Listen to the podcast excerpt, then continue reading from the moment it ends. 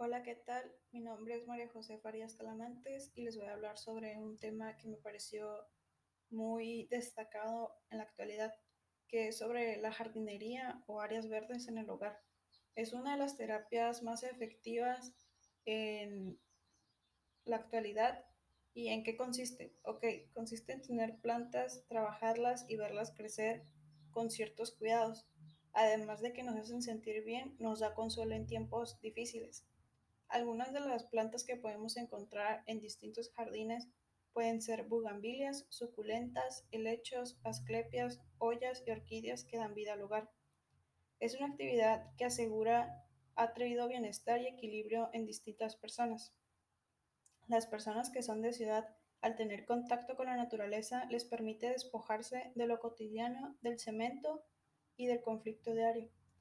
Cultivar plantas es definitivamente ponerte en un estado de relajación o de paz.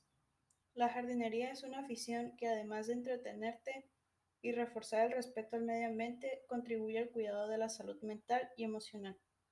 En los últimos meses, debido a la pandemia por COVID-19, muchos han encontrado refugio en ella. Los beneficios de la jardinería es la salud mental que han sido ampliamente reconocidos en Gran Bretaña.